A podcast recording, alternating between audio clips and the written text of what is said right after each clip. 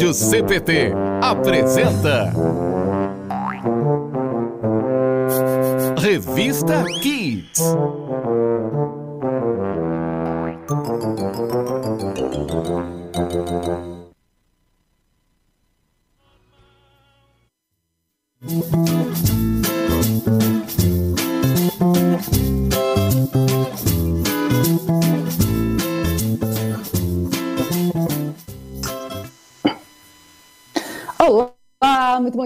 Seja bem-vindo a mais um Revista CPT Kids, aqui na Rádio CPT, a rádio que é uma boa companhia para você, você que está nos ouvindo em radiocpt.com.br e também assistindo a nossa transmissão ao vivo pelo facebook.com.br e nosso canal no YouTube, youtube.com.br Seja muito bem-vindo ao nosso programa de segunda-feira, iniciando aí o mês de julho, dia 5 de julho, bastante frio ainda aqui, né, na região metropolitana de Porto Alegre, no Rio Grande do Sul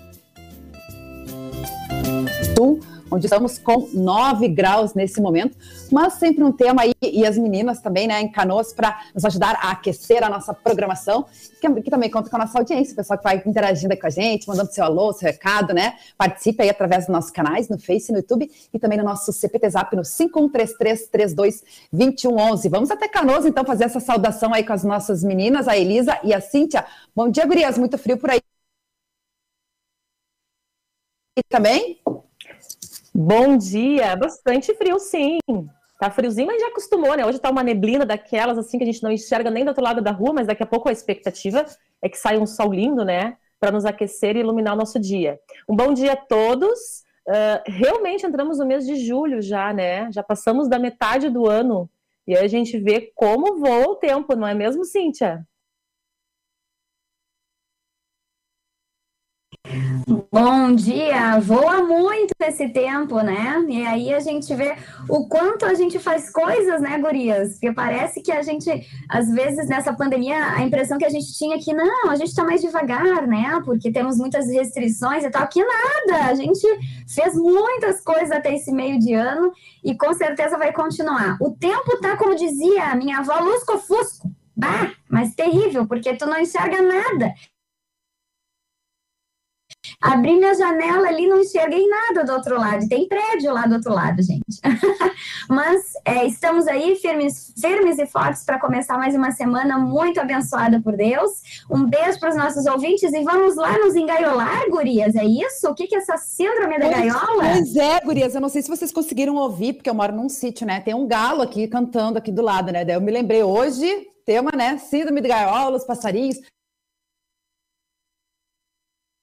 Até que hoje eu acho que eles estão carangados também, porque tá meio frio, então a gente não escuta os passarinhos cantar. Só o galo aqui da vizinha tá cantando.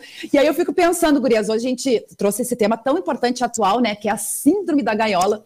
E a gente convidou o pastor Rafael Pilski, que ele é pastor e, e psicanalista, né? E gravou, inclusive, uns vídeos para o nosso programa CP Terapia, aqui da Rádio CPT, falando aí sobre esse assunto e como isso impacta na nossa vida, tanto dos alunos, né, das crianças, né, de todo mundo, né, dos pais, de todas as pessoas aí que estão passando por essa situação. E aí a gente fazendo contato aí com o nosso convidado, eu fiquei em dúvida se ele saiu da gaiola ou ele ficou engaiolado, porque a gente não conseguiu contatá-lo, né? Mas vamos falar igual sobre esse assunto, trazendo aí um pouquinho de conteúdo para nossa audiência uh, sobre esse assunto tão importante, né? Até eu estava dando uma pesquisada antes na internet, né? O que, que é a síndrome da gaiola? Nós vamos trazer esses vídeos do pastor que vai estar explicando um pouquinho mais sobre isso, mas é o medo excessivo da exposição, né? Afinal de contas, agora nesse tempo de pandemia que a gente está falando aí, né, sobre essa questão de muitas pessoas tá, do distanciamento, do isolamento social, né? Muitas pessoas aí com medo, inclusive, né, ah, passando por angústias e tudo mais. Mas esse termo é antigo, ele surgiu antes da pandemia, já já existia essa essa questão, né? E um, Aqui a gente fala síndrome da gaiola, nos Estados Unidos também falam, uh, se referem né, a essa questão aí como síndrome da gaiola, mas também tem outros termos, que é a síndrome da cabana, né? Na, na, os espanhóis se referem à síndrome da gaiola como síndrome da cabana, e os franceses nomearam como síndrome do caracol, né? Tudo relacionado aí sobre esse mesmo assunto. Bem bacana, aí a gente vai conversar um pouco, né? E também, claro, contando aí com o pessoal participando com a gente na nossa interatividade. Certo? Quando Antes gente, de começar a bater esse gente... papo, Gurias, pode falar. Uh, não, quando a gente se refere à, à síndrome da gaiola e, e que está sendo falado nesse período de pandemia, né? Uh, uma das coisas que, me, que eu, por exemplo, sinto, né, é quando, quando eu vou num ambiente que nem no shopping, precisei ir para comprar umas roupas para as filhas, né? Eu vejo aquele monte de gente chegar a dar uma coisa assim, de nossa, quanta gente, né? Aí os bebês sem máscara, porque os bebês não usam máscara, a gente fica chocado também. Então, por mais que eu saia, a gente fica com aquele receio em várias situações, né? Porque estamos em meio à pandemia ainda. Mas toca a ficha aí, Luana, daqui a pouco a gente conversa mais um pouquinho. É isso aí, o pessoal já vai participando aí com a gente, já vai entrando recadinho, o Rodrigo vai colocando lá na nossa interatividade. Mas antes de começar a bater esse papo, Gurias, vamos lembrar aí os nossos apoiadores culturais, que ajudam a levar todos os dias a nossa programação para todos os lugares do Brasil e do mundo. A Editora Concórdia, há 97 anos, publicando a palavra que permanece. Acesse editoraconcordia.com.br e confira diversos materiais e produtos para alimento e crescimento espiritual de toda a família Editora Concórdia, que está sempre com vários lançamentos e promoções lá na loja virtual, né? E eu quero trazer aqui um destaque, Gurias, até porque, né, o nosso programa Revista CPT Kids, a gente lembra aí das nossas crianças, né? É uma data que está bem próxima de chegar, que é o Dia dos Avós. E a gente tem uma material bem bacana lá no site da Editora Concórdia, né? Um kit especial para você presentear aí o seu vovô e a sua vovó com os livros O Nosso Socorro Vem do Senhor, Mais Idosos e Felizes, o CD de hinos luteranos e o chaveiro da Rosa de Lutero. Por apenas, todo esse material aí, por apenas 55 reais, você confere lá na loja virtual editoraconcordia.com.br. Promoção válida até o dia 30 de julho, né? Dia 26 de julho a gente celebra o Dia dos Avós, mas é, não precisa de data para a gente estar tá lembrando aí das pessoas queridas, né? Vovôs e vovós também, que eu tenho a minha vozinha aqui do lado, que mora aqui comigo, né? Então a gente tem um carinho muito especial aí pelos nossos vovôs e vovós. Também contamos com o apoio cultural da Hora Luterana, trazendo Cristo às nações e as nações à igreja. Hora Luterana, que também você acessa oraluterana.org.br e confere diversos materiais e produtos, também projetos bem legais que a gente já trabalhou aqui no Revista CPT também, Vivenciar.net, Deus Conecta, Mensagens de Esperança, aplicativo, né, que a gente vinha aí anunciando. E agora a gente quer uh, trazer aí para você como destaque outra novidade da Hora Luterana. Você conhece o projeto Livro Grátis da Hora Luterana? Os conteúdos auxiliam o leitor com orientações dadas à luz da Bíblia e da fé cristã. E é muito fácil, é só você acessar livrográtis.org.br e baixar gratuitamente o livro digital, ou, se preferir, também você pode receber o livro impresso pelos correios. Lá no site livrográtis.org.br você encontra os títulos disponíveis: Os Pilares da Autoestima, que é o livro digital, e também As Preocupações e Por que Sofremos, esse livro impresso que você pode estar recebendo aí em sua casa pelo correio. É só acessar livrográtis.org.br. Também a gente convida a nossa audiência a continuar acompanhando a nossa programação ao vivo da Rádio PT, toda segunda-feira, nós temos o programa Homens de Fé, apresentado aí pelos leigos, pelos jovens e pela Hora Luterana também em parceria, né? Falando aí sobre o tema hoje. Você está preparado para explicar o que crê? Não perca, então, às duas horas da tarde, no horário de Brasília, o programa Homens de Fé, aqui na Rádio CPT, a rádio que é uma boa companhia para você. E antes de começar a bater esse papo, Gurias, também, a gente tem anunciado desde a semana passada, né? Na verdade, foi lançado no aniversário da IELB, né, no vídeo do presidente, com a mensagem do presidente, a gente deu uma palhinha do vídeo institucional da IELB que a gente está produzindo, só que para finalizar esse vídeo, a gente quer a participação de você também, né? A gente está pedindo para que você grave um vídeo dando seu testemunho também, né? Uh, falando aí o que, que a IELB representa para você e finalizar esse vídeo dizendo o seu nome, sua cidade, estado e aqui somos Musielb.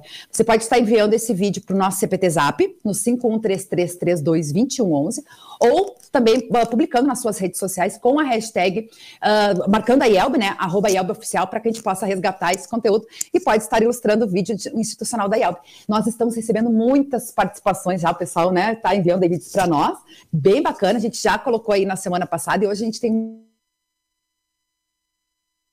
mais um para que você assista e se inspire também a gravar esse vídeo e enviar para nós. Lembrando, né, para gravar na posição em pé, do celular em pé, né, estilo stories, e também uh, até o dia 8 de julho enviar para nós para poder ser contemplado aí no vídeo institucional da IELB. O depoimento de hoje, então, é da congregação Emanuel de Rio dos Bois, em Chapada Gaúcha, Minas Gerais. Bem bacana aí, até reuniu toda a congregação, dá uma olhada. representa para nós aqui mostrando que os ensinamentos para, para andar no caminho da salvação são levados aos lugares mais distantes do Brasil. Aqui no Rio dos Bois, Congregação Emanuel, nós somos de Elvo. Que bacana, né? Mais um pessoal aí participando com a gente e você vai assistindo aqui, né, alguns vídeos que a gente vai estar publicando no Revista CPT e também fica a dica para que você grave, se inspire aí e que faz, a gente possa dar esse testemunho aí uh, amplo de toda a nossa igreja por todo o país. Legal, agora são 10 horas e 50 minutos e vamos lá então, né, bater esse papo falando é, sobre a síndrome da gaiola, né? Você já ouviu falar sobre essa síndrome ou você está em enfrentando aí alguma situação nesse aspecto, né? A gente falou tantas vezes aqui, né, Gurias, sobre uh, as aulas, e vocês como professoras, né, por, por, tanto tempo fazendo as aulas de forma remota, tendo seus filhos também aula aí, vocês como professoras participando disso, e tantas pessoas também, né, fazendo home office, tendo que se dividir aí computador, espaço, né? A Cintia, eu me lembro que sempre fala, né? Que, que tem um espaço pequeno aí, cada um tinha que ter, ficar no seu quarto ali, podendo estudar. E isso aí vai afetando a gente, né, em vários aspectos, e é por isso que a gente uh, vai falar e abordar um pouquinho desse assunto hoje, né?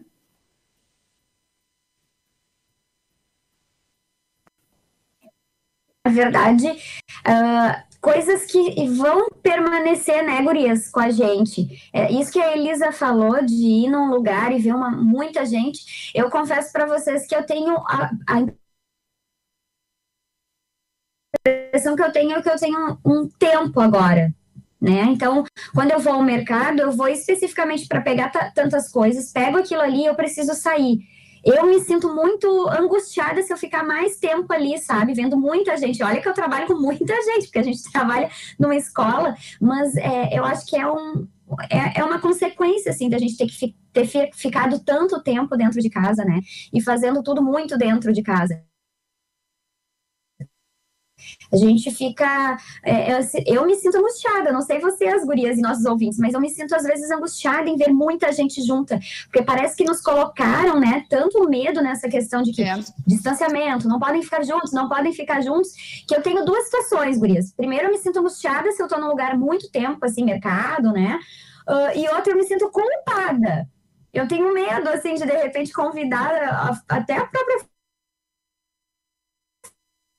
família vir em casa e eu ficar muito tempo, parece que eu tô fazendo uma coisa muito errada. Não sei se vocês se sentem assim, mas eu, eu me sinto assim. E com certeza essa questão da pandemia, né, gente? Com certeza. É contigo assim também, Elisa. Eu sei que a Elisa tem essas questões também de muito lugar, de muita gente num único lugar. É, é complicado, né, Elisa? É, a gente passou por vários ciclos, né, desde que começou a pandemia. E nós já refletimos sobre isso também durante este ano, né? Quando começou a pandemia, pandemia, a gente sentia muito, eu, eu acredito que a gente sentia muito mais falta de estar com as pessoas, né? Porque no primeiro mês de pandemia, realmente nós ficamos em casa. Vou dar o exemplo da minha mãe, que a gente está sempre juntas, que a Cíntia sabe como é que é, né? Foi o primeiro mês inteirinho, ela na casa dela e nós aqui, né? Uh, fui uma vez de carro levar uma coisa, meu irmão ia no portão também. E depois a gente conseguiu, a gente começou a conviver nos domingos, mas assim, com máscara, se cuidando. A minha casa é grande, sempre reforçava se a gente ficar longe. Uh, tinha situações que piorava a pandemia, minha mãe queria ficar em casa. E eu sempre dizia, eu tenho medo que as pessoas acostumem a ficar longe umas das outras, né? É. Porque a gente tem um convívio muito forte na igreja. A gente via a igreja cheia. A gente, se ficava depois do culto, a gente ficava trovando lá, ah, que o pastor ia empurrando as pessoas para fora, brincando, né? Porque nós não parava de conversar. Às vezes se reunia na casa de um, fazia função aqui, fazer a função ali, e isso nos foi tirado, né? E às vezes eu fico pensando, será que a gente vai voltar a ser daquele jeito? Ou será que as pessoas acostumaram a ir de pouquinho em pouquinho no culto? Ah, se eu vou uma vez no mês, se eu vou a cada 15 dias tá bom, né? Porque tem a pandemia. Então eu, eu fico pensando quando que nós vamos poder novamente viver deste jeito tranquilamente, né? Não com medo, né? Porque o medo o, o, medo é bom. E até num dos vídeos que aparece, que vai ser passado depois, né, Luana? Sentir medo nos traz uh, defesa. A gente se defende, a gente, a gente consegue se defender daquilo que nos causa medo, né? Então, o medo não é de todo ruim. Agora, o que, que nós vamos fazer com esse sentimento de medo? Como é que a gente vai lidar com isso, né? Bem, então eu, vamos supor, né? Para eu lidar com o meu medo, eu fico em casa, eu uso bastante o álcool, né? Eu uso máscara, eu faço todos os procedimentos corretos. Bem, isso daí me tira o medo, né? Beleza, tô tranquila porque eu tô fazendo o que tem que ser feito, tranquilizei o medo. Mas e quando eu faço tudo isso, estou em casa, estou isolada, trabalhando em casa, os filhos não estão indo para a escola porque eu não me sinto, estou dando um exemplo, tá, gente? Eu não me sinto segura de enviar mais aquilo e tenho essa liberdade. E mesmo assim, eu continuo com medo, eu continuo com receio, né? Aí já vem aquela angústia, né? Já vem aquele sofrimento. E o quanto é importante nós avaliarmos isso e, conseguir identificar quando está extrapolando, né? Porque a gente precisa tentar viver da melhor forma possível do jeito que a gente está vivendo agora, né? Viver o tempo todo angustiado não dá. Alguns momentos sim, mas o tempo todo não. Quantos de nós já não aconteceu de nós nos reunirmos? Ah, tá passando a pandemia, vamos se reunir, vamos fazer um churrasco com os amigos, né? E aí depois, quando acabou, tu fica, ai, meu, será que foi certo? Ai, se alguém agora ficar com, com gripe ou com rinite, qualquer coisa, a gente já fica aquele sentimento sentimento de culpa, como a Cintia mesmo falou. Então, muitas vezes, nós abrimos mão, a gente teve aniversário de 15 anos de alguns amigos, né? Confirmação, né? E que, que tinha depois uma festividade e tudo mais, e a gente abriu mão, nós, a nossa família, em função de que, vamos lá, vamos fazer tudo isso daí, depois se sentiu, se, dá o um sentimento de culpa, né? De ter feito, ou de alguém ficar doente gravemente, né? Porque pode ser que dê só uma, uns sintomas leves, né, da doença, mas e se, se dá uma coisa mais grave, como a gente viu por aí. Então, realmente o medo, muitas vezes, nessa situação que nós estamos vivendo, se transforma em angústia, e aí vem a ansiedade, né? Quem sofre de ansiedade aí pode saber que não precisa de muito para dar uma crise de ansiedade, não precisa nem de pandemia, né? Para a gente ter uma crise de ansiedade, achar que tudo vai piorar, mas daí, nós estamos aqui falando no ambiente cristão, né, gente? Muitas vezes a oração, colocar nas mãos de Deus é o melhor jeito. Não há leitura que a gente vai fazer, não há livro que a gente vá, uh, a a Bíblia, e, e, confiar, nós estamos fazendo o que é certo, pedir Deus, tira de mim esse sentimento, né, para a gente poder também lidar com as coisas com sabedoria, né, pedir sabedoria para Deus nesses momentos também é bem importante.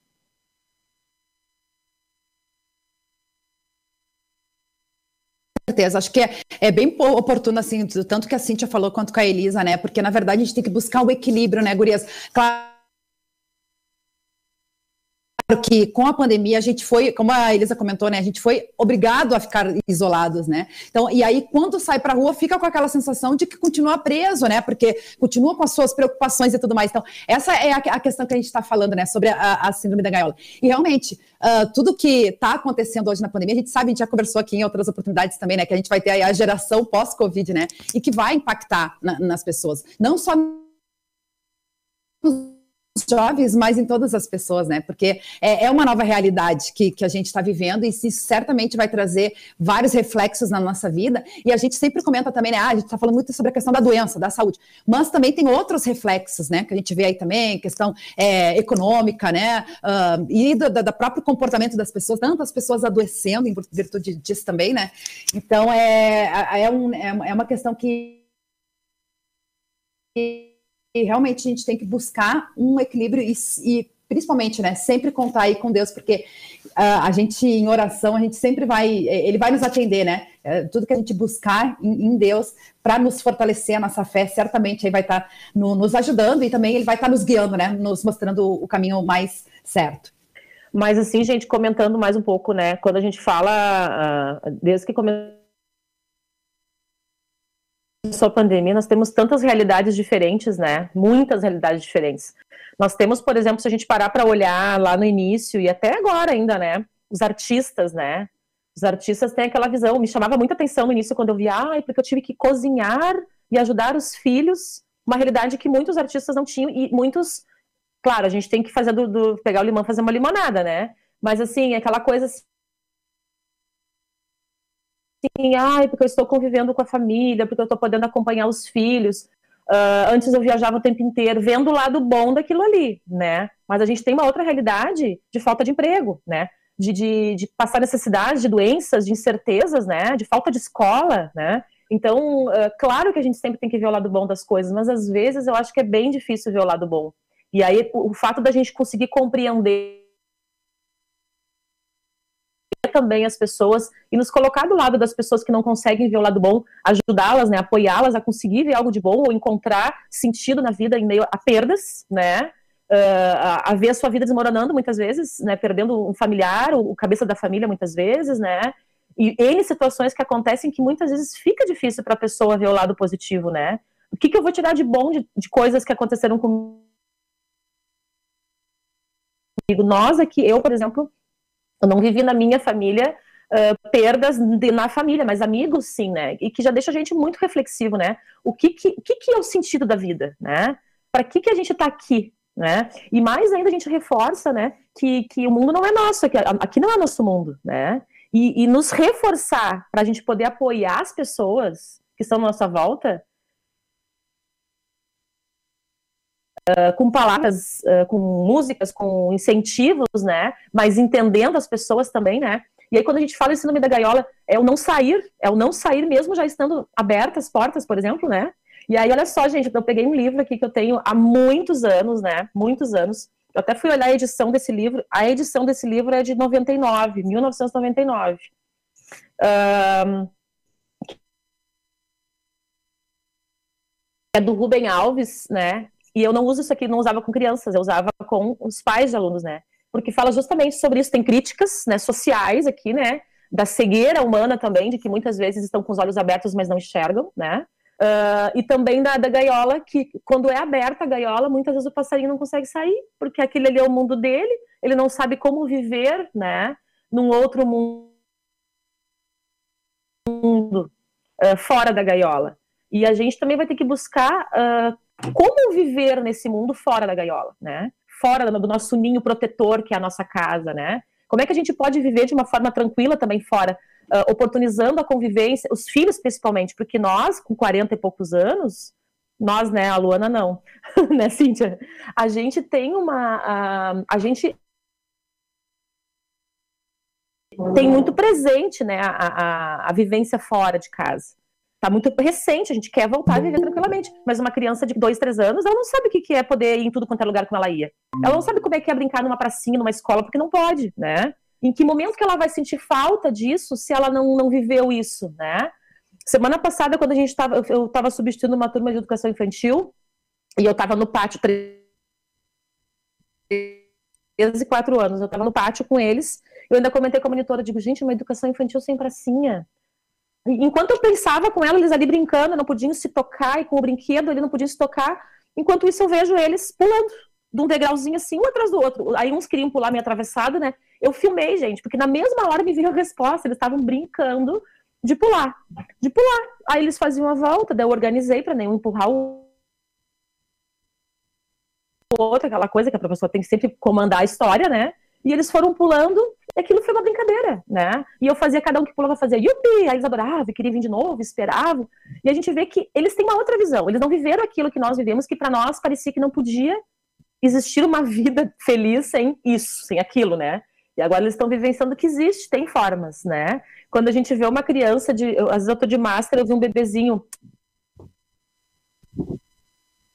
A Lívia, filha da Michelle Simone, uh, filha da, da Michelle Cíntia, ela estava batizada, eu cheguei, estava de máscara e comecei a falar, oi, Nenê. Ela me via, ela abriu um sorrisão. Eu estava de máscara. E ela sorriu, né? E a gente fica, nossa, é possível sorrir sem máscara, né? Mas então temos o nosso convidado aí, sorrir com os olhos, né? Como a gente costuma dizer também, né? E quem nunca, né, para tirar uma foto com máscara sorriu também, né?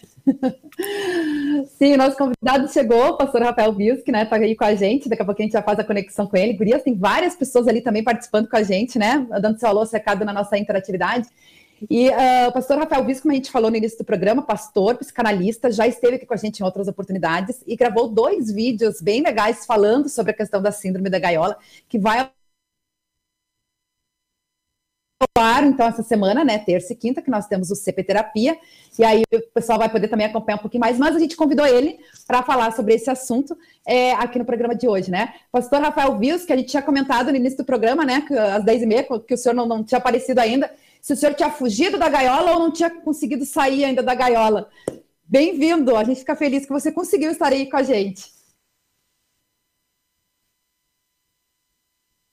Bom dia, a minha gaiola estava muito quentinha aqui, porque Lages é frio para danar, né? Quem conhece Lages sabe o que, que é o frio de Lages, né? Aí, em função disso, nós tivemos uma madrugada aí com as crianças um pouco atípica, e nada fora, assim, graças a Deus, em relação de saúde, nada do que a gente. Uh, a gente já conhece o organismo das crianças, sabe que está tudo bem. Né? Mas Ai, que bom, pastor, que bom. Agora me lembrei. aí com os nossos filhos. É, essa, essa... É, aí a gente teve um, tive um probleminha Não, aí para Tranquilo, sem problemas nenhum. A gente até estava comentando, né? A gente tem esses seus vídeos aí, a gente ia transmitir para o pessoal aí poder acompanhar também, mas que bom que você conseguiu estar com a gente. E agora eu me lembrei, acho que na última oportunidade que o senhor teve com a gente também aconteceu de um incidente com, não me lembro se foi seu filho ou a sua filha, que tinha caído também, né, do sofá, uma coisa assim, né, tinha batido a cabeça, alguma coisa nesse sentido. Eu acho que ele está louquinho para participar de uma entrevista, porque quando, quando eu tenho. Não, não é, não é questão de quando dá a entrevista acontece uma coisa com ele, é que acontece constantemente, sabe? Aí, mas está tudo tranquilo, tudo tranquilo. Se fosse Ai, uma bom. coisa mais séria, eu realmente teria que, que, que não estar presente, né? Mas a gente, mas a gente entenderia perfeitamente, sem, é... sem problemas. Eu vou deixar as gurias também fazer a saudação aí com o senhor. Ok. Ok. Bom dia, pastor, seja muito bem-vindo. Nós já estávamos aqui engatados no assunto. Bom dia, Lisa aqui, né, falando de pandemia, falando de síndrome da gaiola.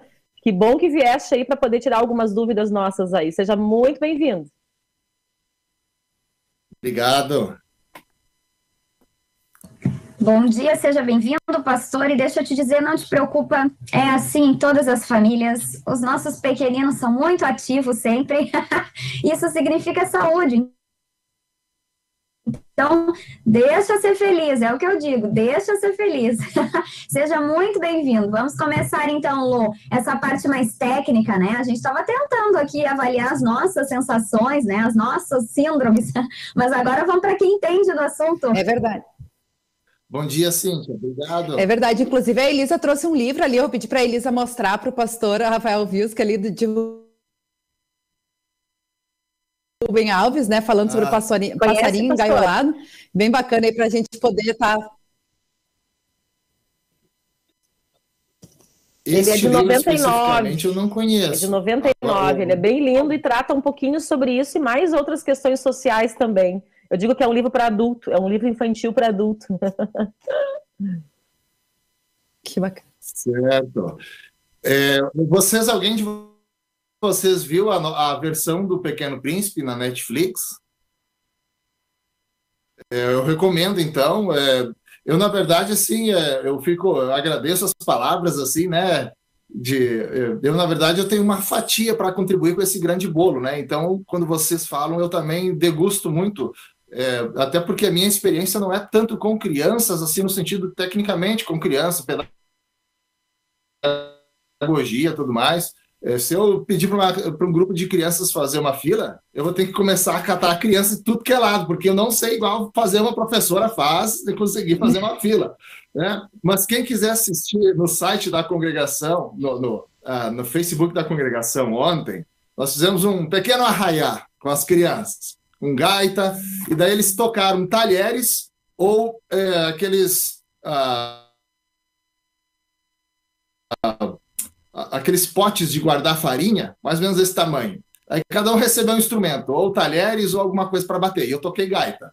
Eu não sei tocar muito bem gaita, e eles aprenderam na hora a tocar colheres. Né? Mas eu consegui fazer uma fila ontem com as crianças. Nós tivemos um culto um pouco atípico ontem aqui em Lages, envolvendo crianças. E eu sempre digo aqui em Lages, as, as nossas crianças eles fazem libras ou apresentam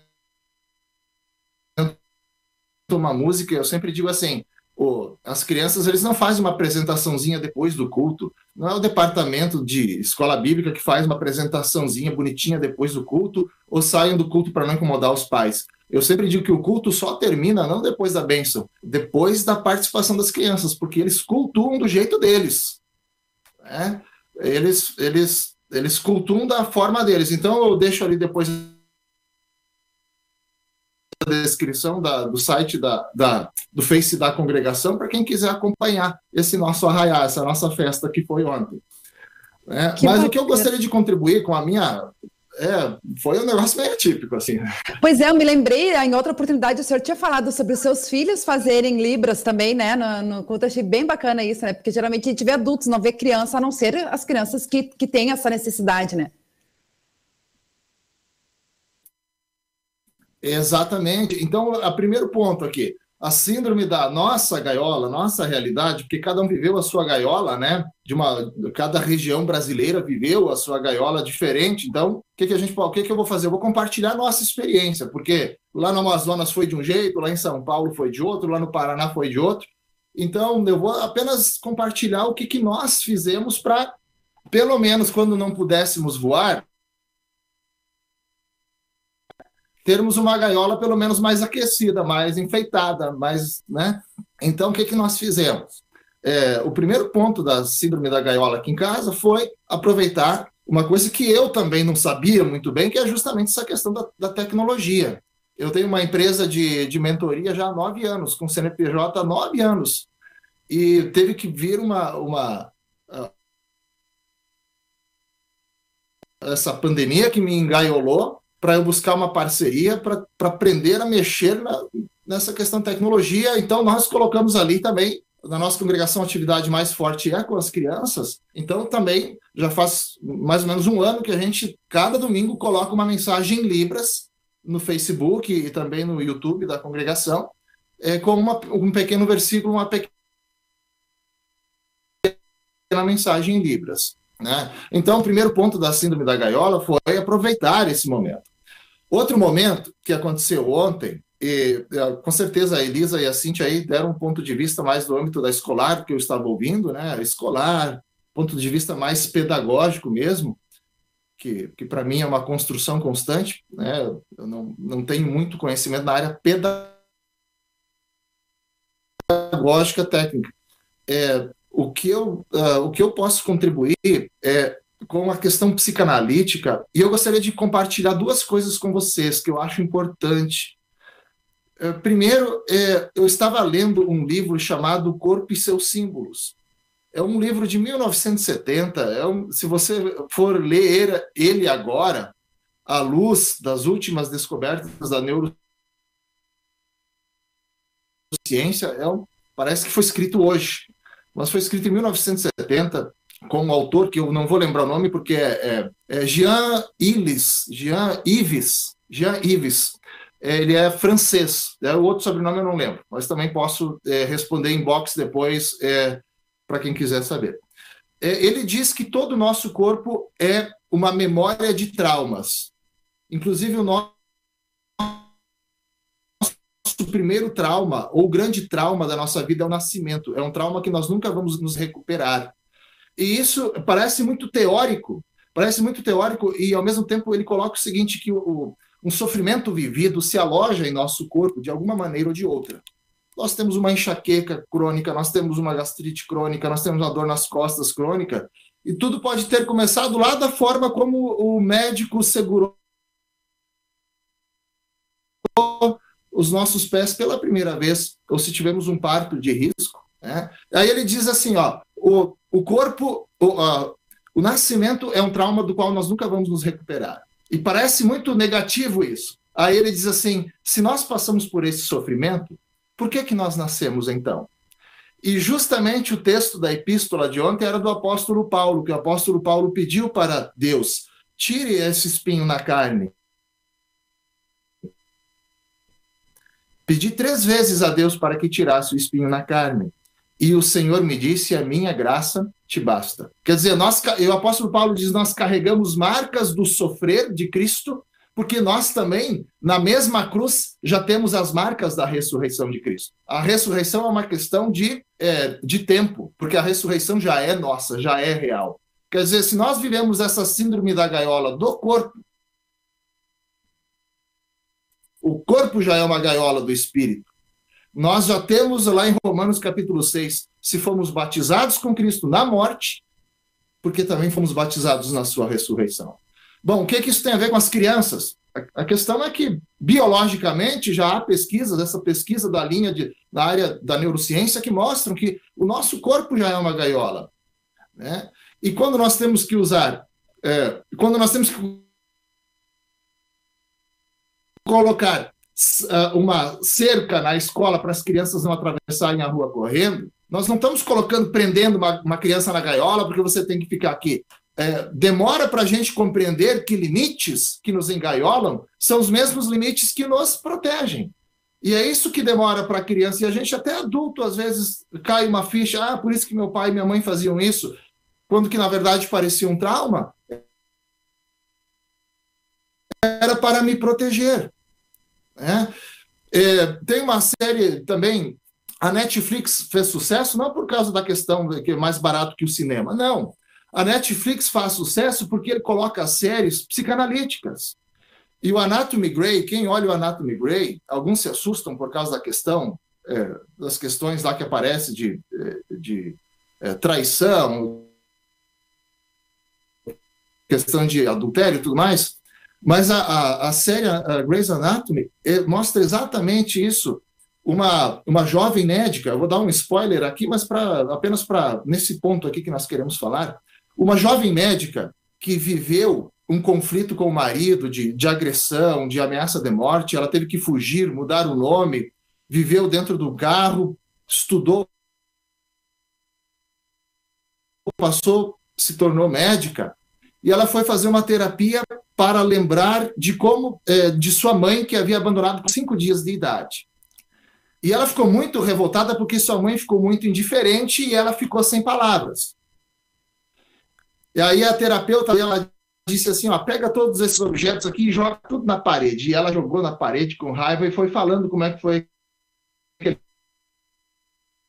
encontro com a mãe, que em tese ela tinha sido abandonada aos cinco dias. E aí, um momento, em algum momento, essa médica chamada Jo, ela diz assim: naquele momento, o meu corpo travou. Eu não sabia o que dizer. Eu fiquei com raiva por não dizer tudo que eu queria dizer para minha mãe. E aí a terapeuta disse assim para ela: Você agiu assim porque o teu corpo, todo o teu sistema nervoso, todos os teus neurônios agiram exatamente como se você tivesse cinco, cinco dias de vida. É. Então vejam, é, Aí agora você pega esse, esses dois exemplos colocados no, no, é, no microscópio da nossa experiência e reproduz isso com a criança na escola. Reproduz isso na criança que não pode ir ao, ao parquinho. Reproduz isso na criança que não pode abraçar, cair, rolar, uh, ralar o joelho. E, e, veja o quanto que, que as crianças, e elas não sabem falar das emoções com tanta facilidade, o que, como é que elas vão falar das emoções? Elas vão falar das emoções, talvez batendo no irmãozinho, vão falar nas, das emoções riscando uma parede que não deva riscar, vão falar das emoções pegando o gato e, e, e tentando fazer experiências do, da, da, relação do gato com o cachorro, enfim. Elas vão, elas vão falar das, elas vão, entre aspas, falar das experiências de trauma dela, não dizendo, ah, eu me sinto angustiado, não. Elas vão chamar a atenção da gente fazendo coisas que nos assustam. E que nós, a primeira nossa reação é justamente, é, talvez, traumatizar.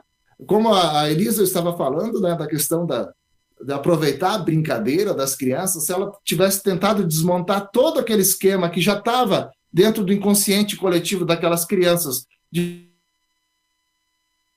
ficar pulando e, e um repetindo o que o outro faz, se ela tiver, a, o, todo o esforço que ela teria feito para quebrar esse esquema das crianças teria sido um esforço muito grande com um resultado muito pequeno. Mas ela aproveitou, ela aproveitou aquele momento que as crianças estavam dizendo: ah, que droga, eu não posso estar naquele parquinho, então eu vou pular esse degrau. Né? Foi a forma delas extravasarem aquela emoção. E ontem e é um processo de aprendizagem também, né, pastor? abrir bem a gaiola aqui na comunidade. É. E para finalizar, ontem eu abri a gaiola aqui e coloquei as crianças a tocar colher, potes de, de farinha e gaita, que eu nem sei tocar direito, mas quem quiser conferir a música lá pode conferir, para a gente ter uma perspectiva de gaiola diferente. Com relação a isso, o meu mundo sempre é o mundo infantil né? Sempre eu vou me reportar a situações em que eu aprendo, em que eu fico reflexiva com, com os pensamentos infantis, né? Uh, na nossa escola nós temos duas pracinhas, uma externa e uma interna, que foi intitulado Recanto da Alegria, o interno, né? Que é coberto, então, com os brinquedos, com, eu acho que é emborrachado no chão, alguma coisa assim. Eu digo que é o cantinho da loucura, porque como é no meio dos prédios da escola, uh, o, o, grito, a bagunça das crianças, ela triplica, e é uma zoeira que a gente fica doido, parece que estão se matando, mas não estão, estão brincando. Quando que quando eles brincam na rua externamente, aquele som se propaga e não fica tão tanta loucura. E aí nós tivemos, nós temos uma turma de primeiro ano, né? Alguns eram do ano passado que já não tiveram aula online presencial e outros alunos novos, né? E,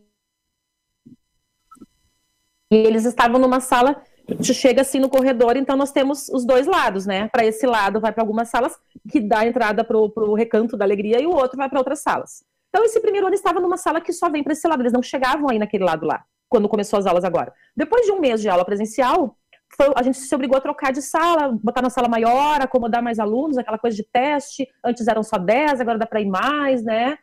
E aí, dia eu estava indo na fila, assim, com eles para sala, e os alunos, sem mentira, uma botou a mão na grade assim: Uau, isso aqui é uma pracinha! Prof, eu não sabia que tinha isso aqui na escola. A gente vai poder ir aqui um dia? Aí eu fiquei, né? Digo, ai, por enquanto não dá. Quem sabe um dia dê para vocês irem, né? Encantada, agarrada na grade, vendo que tinha uma pracinha ali, já na metade do ano, praticamente, né? Metade do ano não, foi em maio mais ou menos, né? Que isso aconteceu comigo quando eles trocaram de sala. E eles encantados com aquilo. E eu com uma dor, né, de não poder abrir na mesma hora e vão correr, porque tem todo o protocolo de segurança que a gente não pode quebrar também, né, até para passar segurança para as famílias, né. Então, é, é, muito interessante isso. E outra situação, lá na, na, escola que eu trabalho, numa delas, nós temos uma sala de ensino religioso. Uh, o ano passado todinho nós não fomos, não teve aula presencial, e esse ano, vários, todas as turmas perguntam, prof, quando é a gente vai lá naquela sala de Jesus, né? Eles querem ir. E aí, os maiores, quarto, quinto ano, e aí tem que explicar para eles que não dá, porque lá tem almofada. Eu digo, gente, o que, que a gente fazia quando vocês chegavam lá naquela sala? Ah, a gente corria e jogava nas almofadas. E como é que a gente ficava sentado? Ah, meio deitado. Pois é, não dá. Lá não tem xizinho, não tem marquinha, né? Vai ficar para mais adiante. Então, assim, ó, tá numa expectativa pro momento em que eles vão poder usar uma pracinha, mas estão tranquilos. O momento que eles vão poder usar uma pracinha, o momento em que eles vão poder ir para sala de Jesus é óbvio que eu vou ter que deixar correr, se rolar, se jogar lá, né? Porque é a necessidade que eles têm de viver aquilo lá novamente, né? Uh, e a gente tem que estar tá driblando, explicando, né? O porquê que não dá, o porquê que não dá. Mas é necessário, né? Não tem o que fazer, é o necessário.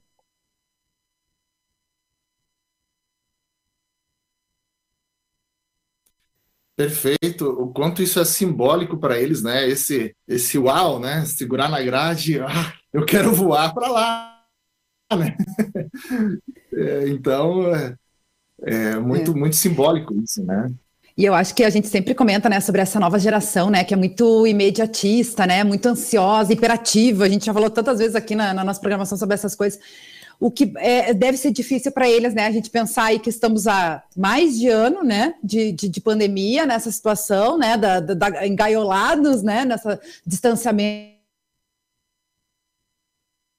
social e tudo mais, uh, eles não terem esse, e a gente daí tem que, né, o, o, os professores, pais, psicólogos, enfim, tem que trabalhar isso na criança para que isso não afete tanto, porque claro que a gente sabe que vai ter impactos em diversas frentes, como a gente falou antes, né, mas é tudo também uma questão da gente reaprender, né, pastor, acho que o pastor estava falando um pouco antes disso, uh, assim como hoje, claro, a gente tem toda essa questão do distanciamento, antigamente, a gente falando em segurança, por exemplo, as casas não eram chaveadas, se for pensar mais antigamente,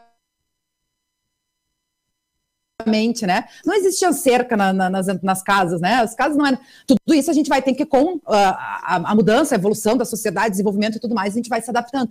E aí tentar tirar as coisas boas disso, né? Que nem a Elisa falou antes. É, eu, eu gosto muito de ver sempre o lado positivo, mesmo em meio às dificuldades, porque é em meio às dificuldades e que a gente vai ter os maiores aprendizados, né? E aí, outro ponto também que eu acho que é importante, ouvindo vocês falar, é uh, outra questão que, que veio junto com a pandemia é a gente ver que a gente não tem o controle de nada que Deus é que está no comando de tudo, né? Acho que isso aí também impacta muito na nossa vida, nesse aspecto, né? Para a gente estar tá falando hoje aqui também sobre a questão da síndrome da gaiola. É, a, a, gente pensa que, não, a gente faz o que a gente quer, né? A gente toma conta da nossa vida e tal. Não, não é bem assim, né? E aí Deus vem e mostra para nós, de certa forma, né? Que a, a gente tem que olhar para deixar Ele no comando, né? Colocar nas mãos de Deus. Acho que também vem ao encontro que o pastor trouxe, né? Da, do apóstolo Paulo e o espinho na carne, né? Ele dizer, não, é só a minha graça te basta. É a gente ver que ele tem o controle de é a gente largar na mão dele e ele vai, né? Tomar os lemes aí, os remos e, e vai conduzir no momento certo, né?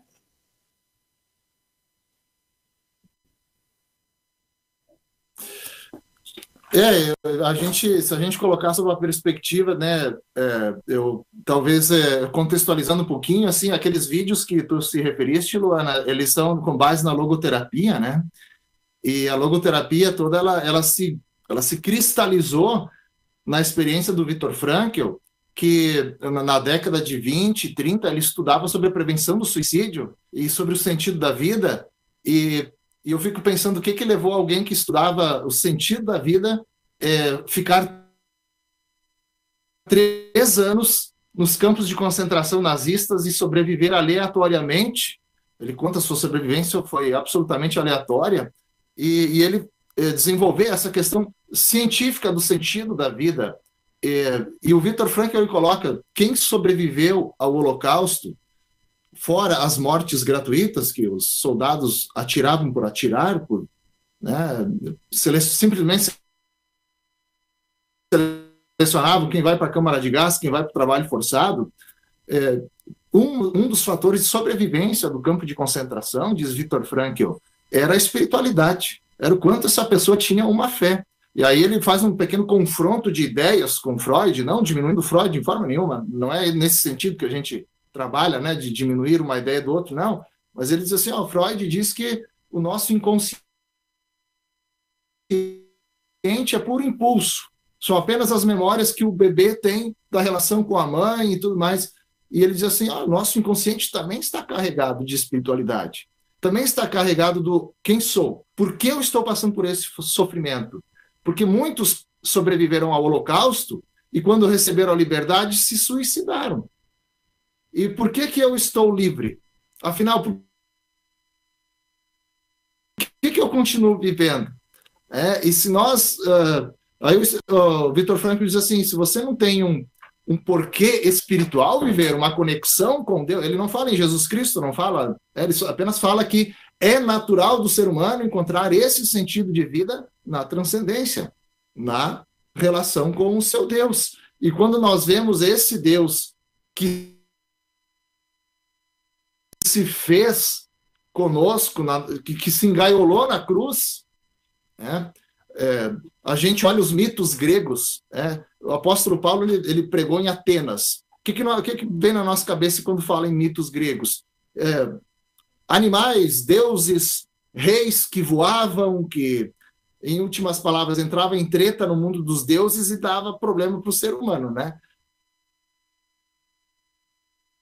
Então, a gente vê aquela questão de, de, de deuses entrando em conflito, e qual é, os, qual é o relato que um Deus vem e se deixa crucificar pelo ser humano para o ser humano, e se liberta dessa cruz, dessa, uh, dessa sepultura, para abrir a gaiola, maior gaiola que ficou do ser humano, que é a gaiola do medo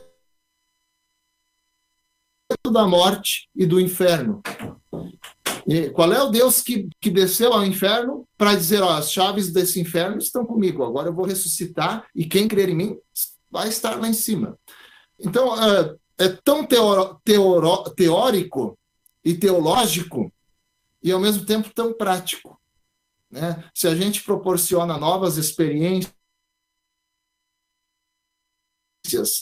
é, com, com, é, com a criança e, e o seu salvador, ele vai querer sempre estar na presença desse salvador que libertou é, ela desse cativeiro. Né? Estamos passando pelo trauma do, da gaiola fechada agora.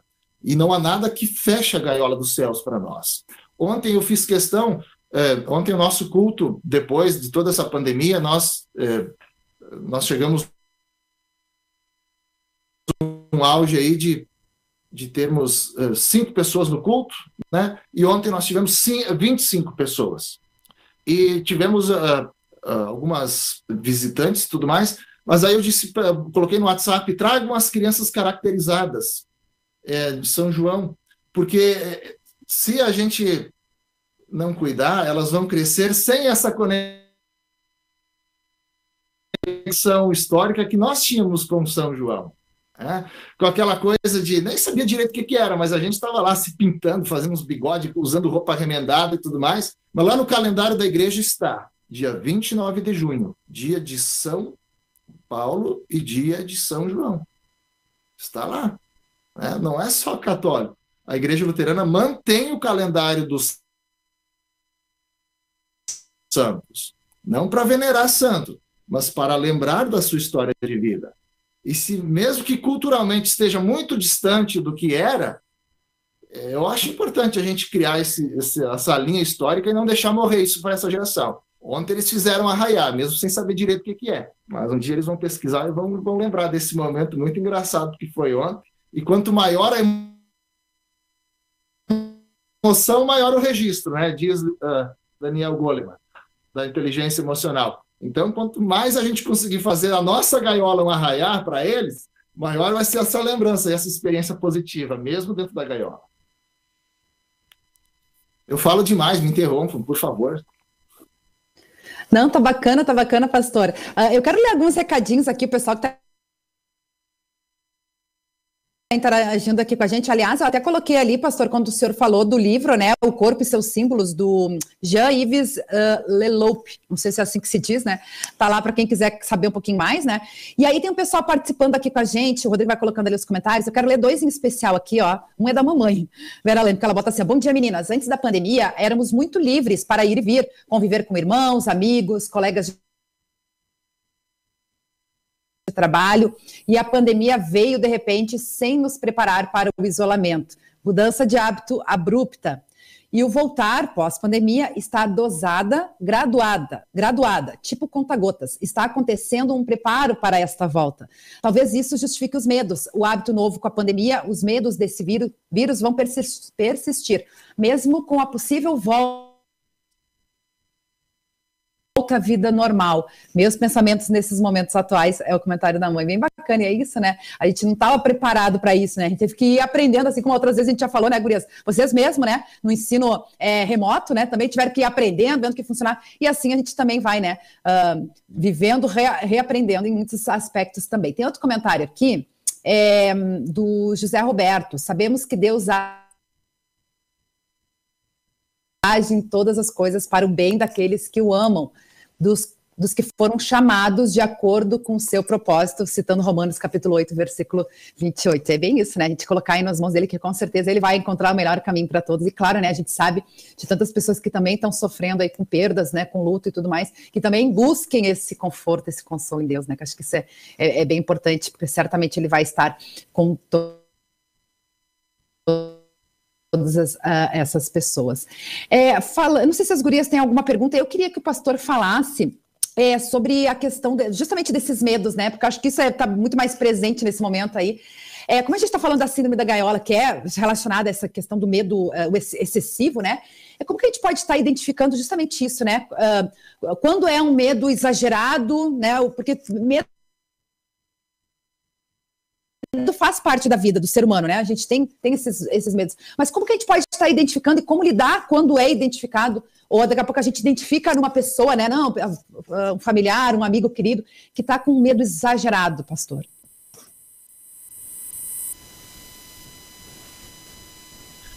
Dona, é, o meu irmão, ele fez um trabalho, é, e aí ele disse assim, Rafael, Acompanha no Jornal Nacional, vai aparecer. Eu não vou aparecer, mas vai aparecer uma filmagem que eu fiz pilotando o avião. E eu, uau, meu irmão não vai aparecer, mas está lá o trabalho dele no Jornal Nacional. Deu, deu cinco, seis minutos, eu desliguei a TV. Eu disse, mano, me conta aí como é que foi, porque eu não vou assistir. É, quem é que falou a questão? Foi a Elisa ou a Cíntia que falou a questão do, do, dos travesseiros na salinha de Jesus? A Elisa. É, Fui eu. Elisa. Almofada. Uhum. Vamos imaginar o seguinte, que está tudo liberado, mas como ficou muito tempo, vamos criar uma hipótese agora. E, debaixo desses travesseiros pode criar aranha? Pode criar, né? Então você pode dizer para as crianças: ó, oh, se você ver uma aranha, chama a professora Elisa. Ok? Ah, prof, tem uma aranha aqui.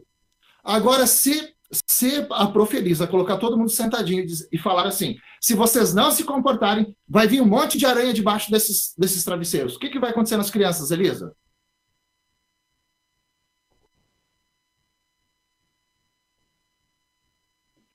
Vão se comportar para não vir aranha, mas a aranha e pode vir igual. Uma aranha, qual vai ser a resposta do, do gatilho na mente deles? Medo ou pânico? Medo, não me comportei. Ok.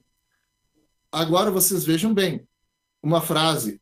Nós não temos medo do medo, e sim da fantasia do medo. Isso Freud disse.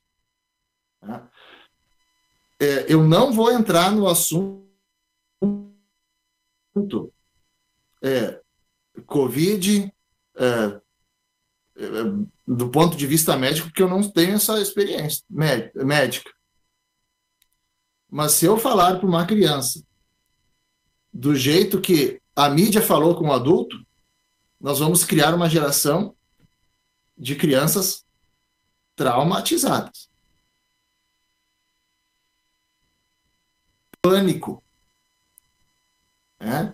E quem me conhece minha vida pessoal sabe o quanto eu repudiei a maneira do pânico.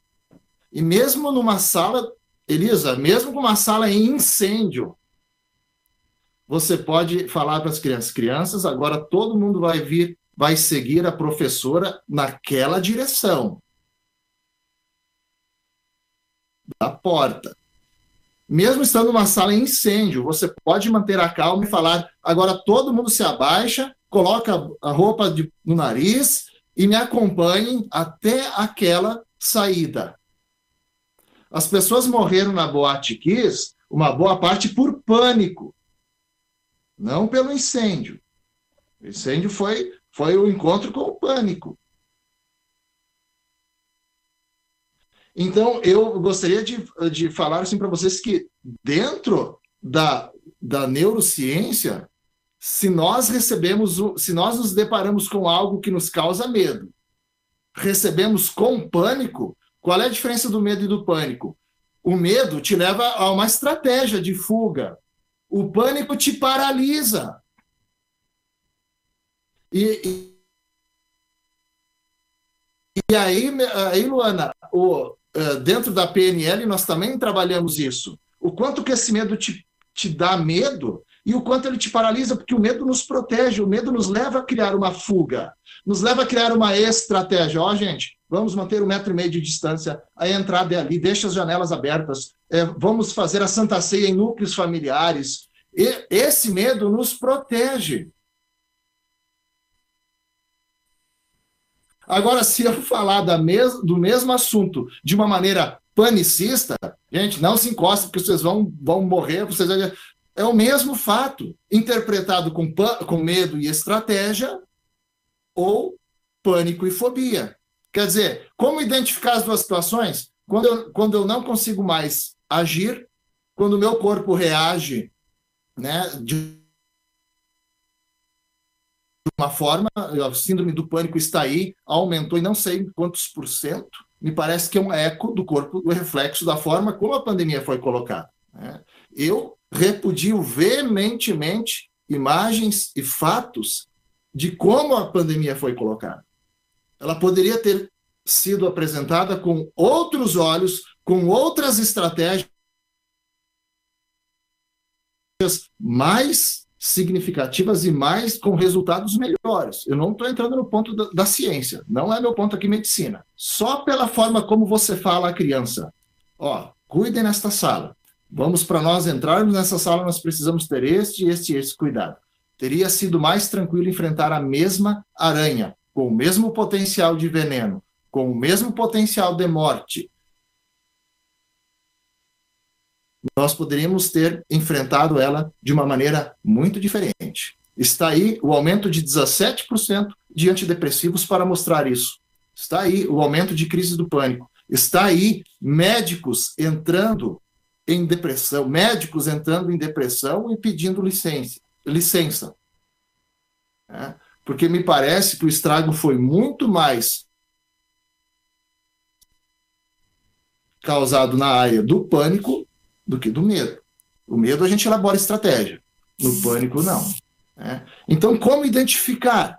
A gente identifica quando a gente não consegue mais fazer, encontrar grandes prazeres nas pequenas coisas que a gente tem ou tinha. Né? Por isso que eu tentei fazer as crianças felizes ontem tocando um hino com colher e pote de guardar farinha.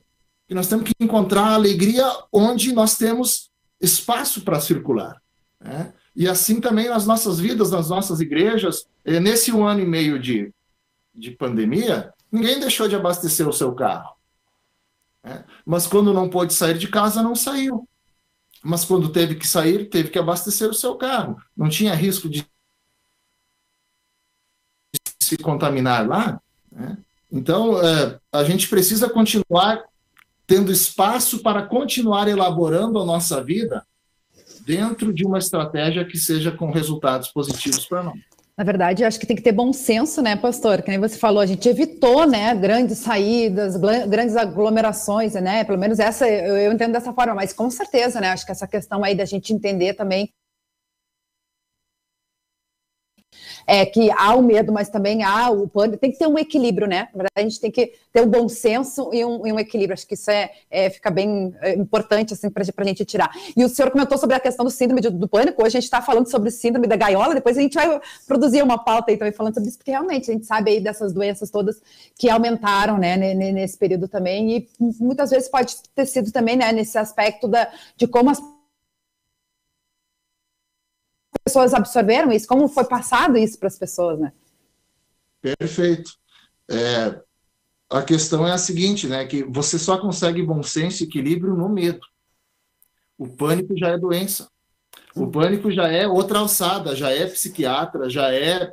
Uh, por isso que é importante identificar, acho que é por isso que eu fiz essa pergunta, né? De como a gente identificar quando é um medo exagerado, né? Porque aí a pessoa pode se deve, né, buscar um, tratamento, né? Perfeito. Aí entra a questão da interdisciplinaridade da, das, das várias fatias desse bolo, né? Do, lá na escola, talvez o, o psicopedagogo, psicopedagoga vai ser um eixo, né, que vai direcionar ah, para psicóloga, não, aqui é psiquiatra, ah, aqui já é caso, né? Aqui já é caso de isolamento, aqui já é isso aquilo, né? Aí, vai, aí já entra outras portas, né? Mas é importante identificar é isso. Enquanto e a importância da prevenção, né? estratégia, é. é. exatamente. É, uh, porque a gente sempre comenta, né? É melhor prevenir do que remediar, né? Então a gente buscar esse cuidado, essa atenção e, né, e os tratamentos quando necessários, mas também buscar aí, como o pastor falou, né? O que ofereceu para as crianças para um momento de descontração, né? Para mudar o foco, para se divertir, para de certa forma estar em comunhão, é a gente poder também está fazendo isso na nossa vida, né? Acho que buscando esse, esse apoio. Pastor, o bate-papo está muito bom, né? Mas a gente vai ter que já está encaminhando aí para o final, já passou, inclusive, um pouco, um pouco nosso tempo, tempo, né? Mas como o senhor chegou mais tarde, a gente deixou um tempinho a mais aí. E agradecer muito a sua participação hoje aqui conosco, também a sua contribuição para o CP Terapia, né? Como eu falei no início do programa, amanhã, então, nós temos uma edição do CP Terapia falando sobre essa questão da síndrome da gaiola, e na quinta-feira também né, falando sobre a questão da aplicação da logoterapia, essas contribuições aí do pastor Rafael Vios. E o bom é que desses programas são pequenos, né, são em torno de cinco minutos, fica mais fácil, né, para o pessoal também compartilhar, para que essa mensagem alcance mais pessoas. Uh, não sei se a Cíntia tem mais alguma pergunta, algum comentário para o pastor, senão a gente já passa para a despedida, Cíntia. Eu tenho agradecer pelo, né, que ele conseguiu estar com a gente e, e colocando essas coisas tão importantes, né, e, e pontuais. Eu, eu vou dizer para vocês assim que eu sempre pensei muito como é que se viveu nos tempos do Antigo Testamento, né? Como que aqueles grandes homens, né, que tiveram que fazer coisas muito grandiosas para Deus, né? Como eles tinham essa, essa força de fazer isso, né? Como se eles pulassem num lugar assim, sem saber o que, que tinha ali. Mas aí eu vejo muito isso agora nessa época de pandemia, né? A nossa fé, a nossa esperança em Deus, em saber que Ele nos ama, nos sustenta, nos cuida e que é, tudo que pode acontecer vai acontecer pela vontade de Deus e que a gente precisa sim confiar nele. Então eu, eu agradeço muito esse período que a gente tem aí de pandemia, porque eu consegui chegar no numa, em algo que eu sempre perguntei no Antigo Testamento, né? Que eu não conseguia entender, mas como que eles faziam isso? Como que Deus dizia, vai lá, leva todo mundo e, e, eu, eu vou fazer com que dê tudo certo. E aquelas pessoas saíam, né? E faziam tudo aquilo. E é mais ou menos isso que a gente está vivendo, né? A gente não sabe, a gente tem todas umas questões de saúde, econômicas no nosso país, né? E, e como é que a gente sabe que a gente vai conseguir chegar, em, né? Depois disso? com Deus, né? Deus nos amparando, Deus estando aí conosco, nos mostrando o caminho, porque Ele nos mostra. Então, muito obrigada pelas suas informações de hoje, pastor. Gostei muito, é muito verdade isso, né? Entre o medo e o pânico há uma diferença absurda e a gente precisa, sim, até como mãe, né? Como pai, ter esse entendimento de que a gente tem seres pequenos para cuidar e a gente não pode deixar com que eles, né, vejam esse pânico. Então, muito obrigada, uma semana abençoada para todos os nossos ouvintes. Boa semana de trabalho aí, Lu, e até semana que vem. Também agradeço a partilha, Cíntia. Foi muito bom. Obrigada, obrigada, pastor, mais uma vez aí. Que Deus te abençoe ricamente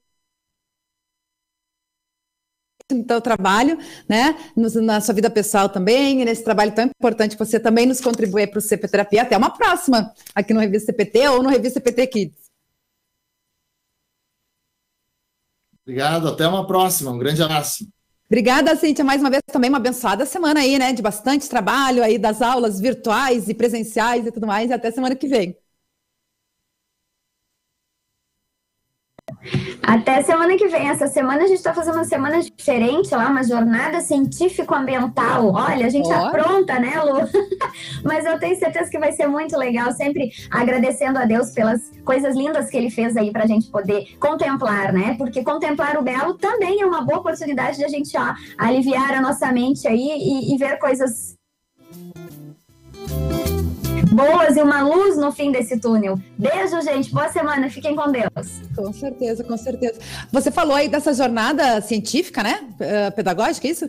O, o, pastor Rafael comentou do arraial que fez, agora eu me lembrei, você fez também com as suas turmas, né? Um arraial diferente lá, bem, bem bacana, que é aproveitar as oportunidades aí, né? E contemplar o belo e a gente poder estar, tá, de certa forma, em comunhão, mesmo em, em meio a todas essas situações, é o momento da gente também esparecer, né? Desopilar, né, Cíntia? Eu fiz e fiz até com o ensino médio, até com os adolescentes, eles amaram, para te ver como é importante isso para todos, né? Até eles, teve até correio elegante, olha que chique. é muito bom, é, é muito bom. Olha, Agradeço a Deus, né, ter essas oportunidades. Cíntia. Pastor. Ah, o Vitor Franco, na logoterapia, diz que uma das nossas curas é contemplar o belo. Isso é eu, eu acredito muito nisso, pastor. A gente teve o privilégio, Luana e eu, de estarmos em Cambará há um tempo atrás, agora, né, Lu? Que coisa maravilhosa é. que é aquilo, porque aquilo ali é, é, a, é a prova viva, real, de que aquilo ali foi feito por um Deus maravilhoso. Não tem como ser humano fazer aquilo ali. Foi Deus quem fez aquilo ali. Então a gente contemplar isso, esquecer um pouquinho os problemas foi incrível. A gente só tem que agradecer. Com certeza, é isso aí. Dessa forma a gente encerra o programa de hoje. Então agradecer a toda a nossa querida audiência participando, né? Lembrando que você que esse programa fica gravado, você pode estar compartilhando para que essa mensagem também alcance mais pessoas. E fica o convite para que você continue acompanhando a nossa programação. Duas horas da tarde nós temos programa.